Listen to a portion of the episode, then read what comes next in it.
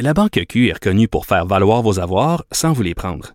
Mais quand vous pensez à votre premier compte bancaire, tu sais, dans le temps à l'école, vous faisiez vos dépôts avec vos scènes dans la petite enveloppe. Hmm, C'était bien beau. Mais avec le temps, à ce compte-là vous a coûté des milliers de dollars en frais, puis vous ne faites pas une scène d'intérêt. Avec la Banque Q, vous obtenez des intérêts élevés et aucun frais sur vos services bancaires courants. Autrement dit, ça fait pas mal plus de scènes dans votre enveloppe, ça. Banque Q. Faites valoir vos avoirs. Visitez banqueq.ca pour en savoir plus. Pendant que votre attention est centrée sur cette voix qui vous parle ici, ou encore là, tout près ici, très loin là-bas, ou même très, très loin. Celle de Desjardins Entreprises est centrée sur plus de 400 000 entreprises partout autour de vous.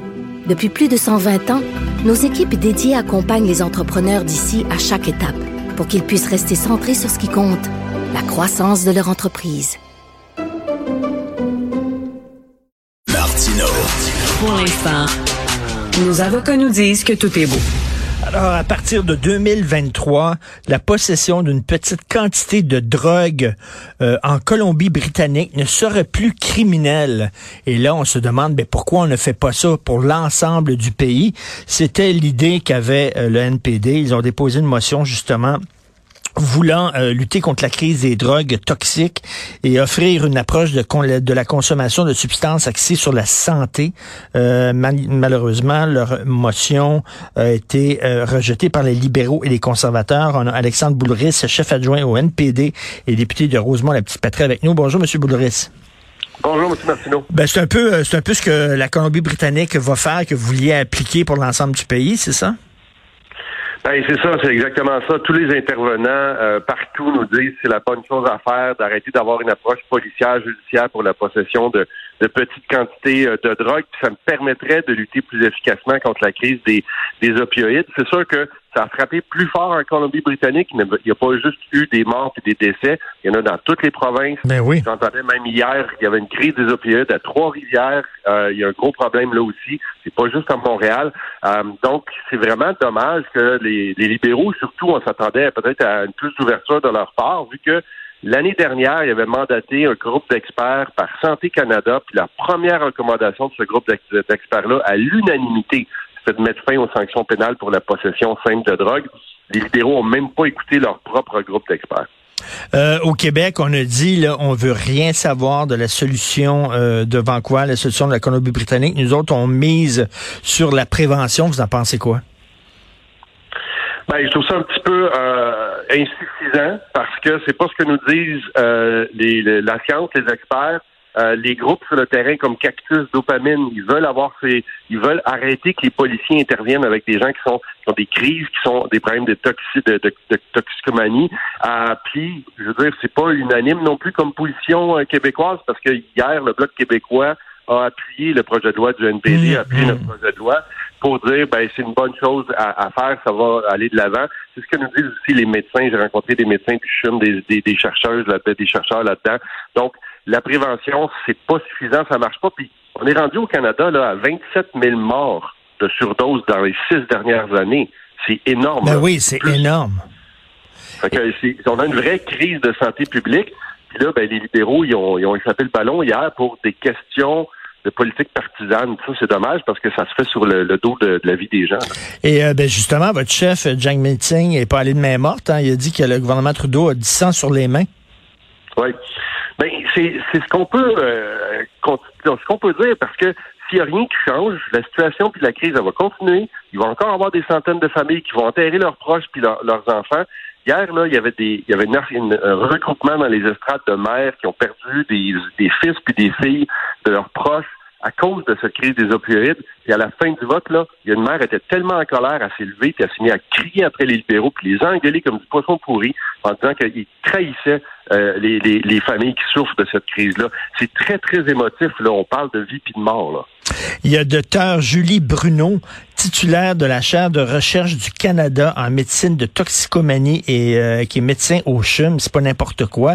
Et elle dit que ben la solution adoptée par Vancouver, c'est la bonne. Il faut arrêter de voir ça sous l'angle de la justice, de, de la lutte au crime. Il faut voir ça sous l'angle de la santé publique elle a tout à fait raison. C'était ça le projet de loi du NPD qu'on a mis de l'avant.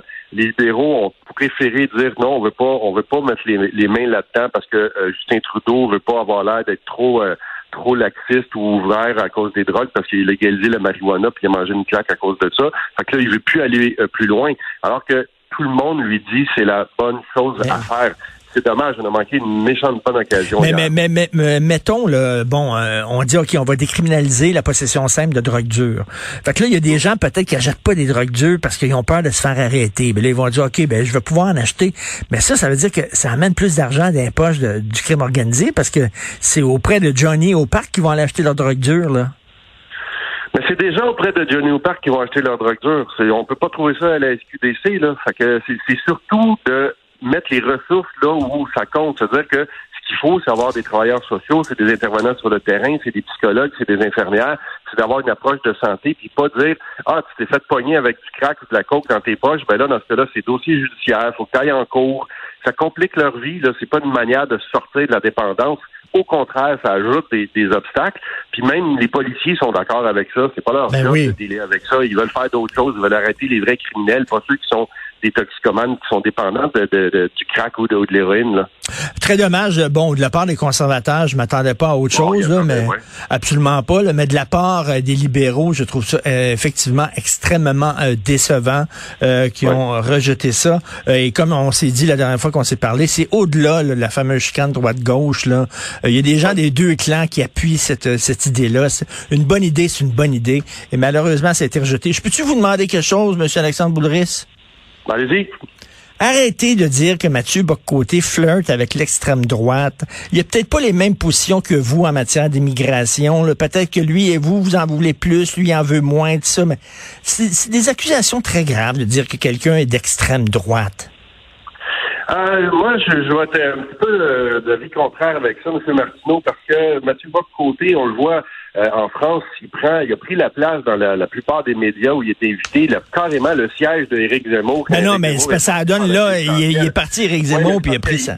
ben, c'est parce qu'il a le même casting que lui, là, on s'entend. Puis il y a des propos qui sont très, très gentils avec Marine Le Pen. Puis euh, ça ben, fait des années, là, ça fait 25 ans que j'ai une chicane avec Mathieu Pocoté là-dessus.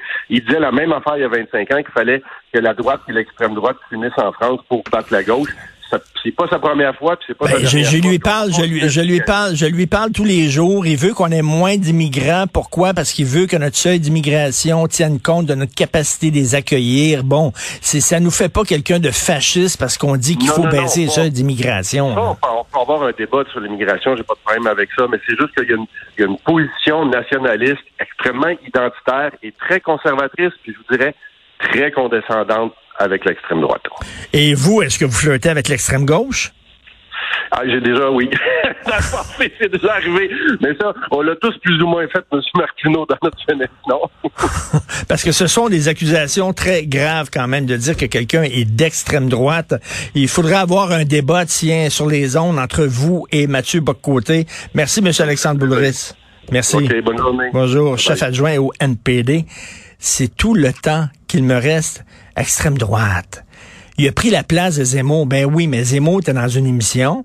Puis Zemmour, il sac le camp de l'émission parce qu'il s'en va en politique. Puis là, ils ont, demandé à quelqu'un d'autre, mais pas de le remplacer puis de dire la même affaire que Zemmour. Mais dire, mettons six mois, je sais pas, là, avant, avant le show de 8, de 8 heures à 10h30 à Cube Radio, c'était quelqu'un très à gauche qui avait ça. Puis là, la personne s'en va, puis moi, je pense à place. Avais-tu dit que moi, je suis très à gauche parce que c'est lui qui animait à même heure? C'est extrême, extrême droite, là. C'est droite identitaire, conservateur, tiens. Pourquoi pas? Je trouve que ce sont des accusations graves. Voilà. Alors, c'est tout le temps qu'il me reste. Euh, merci beaucoup à Frédéric Hull. Merci à Florence Lamoureux, Alexandre Moranville-Ouellette aussi à la recherche. Merci beaucoup à vous trois. Jean-François Roy à la réalisation, à la régie. Euh, c'est Vincent Dessureau qui remplace encore Benoît aujourd'hui, qui se porte bien. Ne soyez pas inquiets. Euh, et on se reparle demain 8 heures. Bonne journée.